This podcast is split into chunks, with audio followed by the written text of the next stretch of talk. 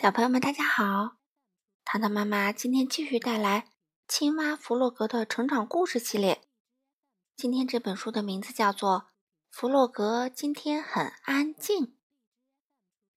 早晨，太阳已经升起来了，温暖的阳光洒了一地，微风轻轻地吹着，拂过弗洛格的房子。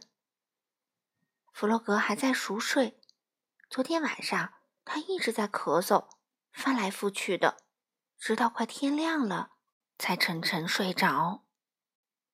窗口，阳光慢慢的移过来，落在弗洛格耳朵上。弗洛格努力的睁了睁眼睛，他醒来了。今天的阳光真漂亮。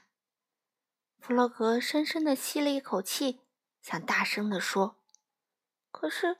好像有什么东西堵在了喉咙里，什么声音也发不出来。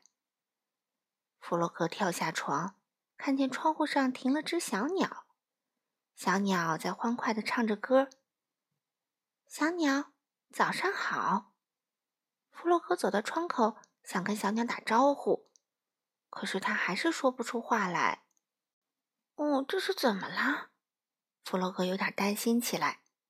他挪着步子向河边走去，远远的看见小鸭在游泳。弗洛格大声喊道：“小鸭，早上好！”四周安安静静的，弗洛格没有听到自己的声音。糟了，我的声音到哪里去了？弗洛格越想越害怕。小鸭呢？它也没有听到弗洛格的叫声，所以没往弗洛格这边望。他径自游远了。弗洛格实在是没办法了，他跳进水里，游到小鸭身边。听到响声，小鸭吓了一大跳。“嗨，弗洛格，怎么是你呀？”他惊讶的问。“你怎么不说话呢？”弗洛格指指自己的喉咙，做了个无可奈何的表情。小鸭不明白他是什么意思。这时候。小猪正好路过，小猪，小鸭叫道：“你来看看弗洛格，他竟然假装不会说话。可是我觉得这一点也不好玩。你告诉他不要这样子开玩笑了，好吗？”小猪走近瞧了瞧，认真的说道：“呃，可是他可能是真的说不出话来呀。”弗洛格拼命的点头，又指了指自己的喉咙。“哦，弗洛格。”真抱歉，小鸭这才明白过来。那我们该怎么办呢？我们去找野兔吧。小猪说着，把弗洛格拉上岸。他肯定知道这是怎么回事。别担心，弗洛格，你很快就能说话啦。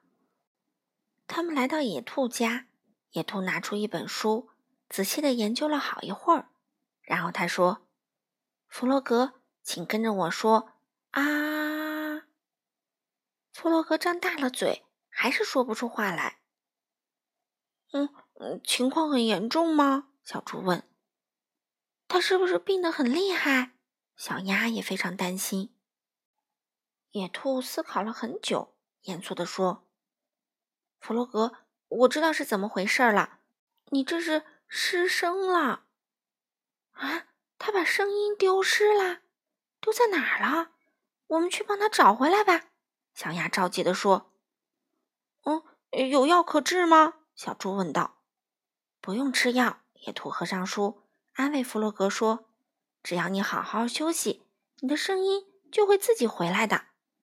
我想最好喝点加了蜂蜜的茶，这对你的喉咙有好处。”“哦，到我家来吧。”小猪说。“我们给弗洛格织一条又长又暖和的围巾。”弗洛格跟着小鸭、野兔来到小猪家，小猪拿来针和毛线，他和野兔织起了那条长长的围巾。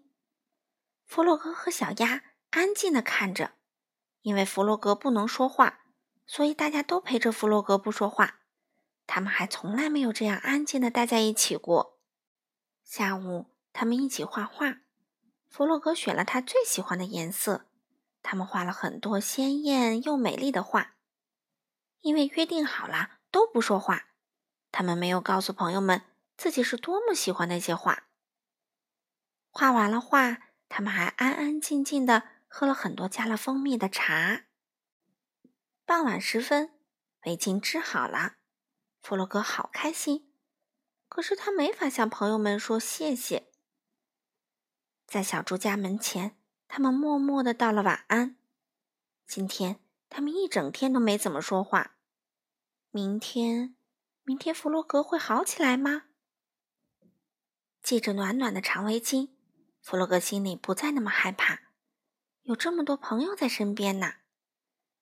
在回家的路上，他看到一颗流星划过夜空，他赶紧闭上眼睛，认真的许了一个愿。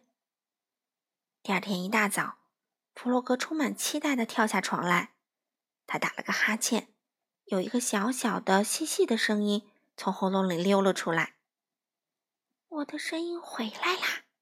弗洛格高兴地叫道。他飞快地跑出门去，来到河边，看到了他最亲爱的朋友们——野兔、小猪和小鸭。早上好，小鸭！早上好，小猪！早上好，野兔！我的声音又回来啦！让我们来庆祝吧！好了，小朋友们，今天的故事就讲到这里啦，明天再见吧。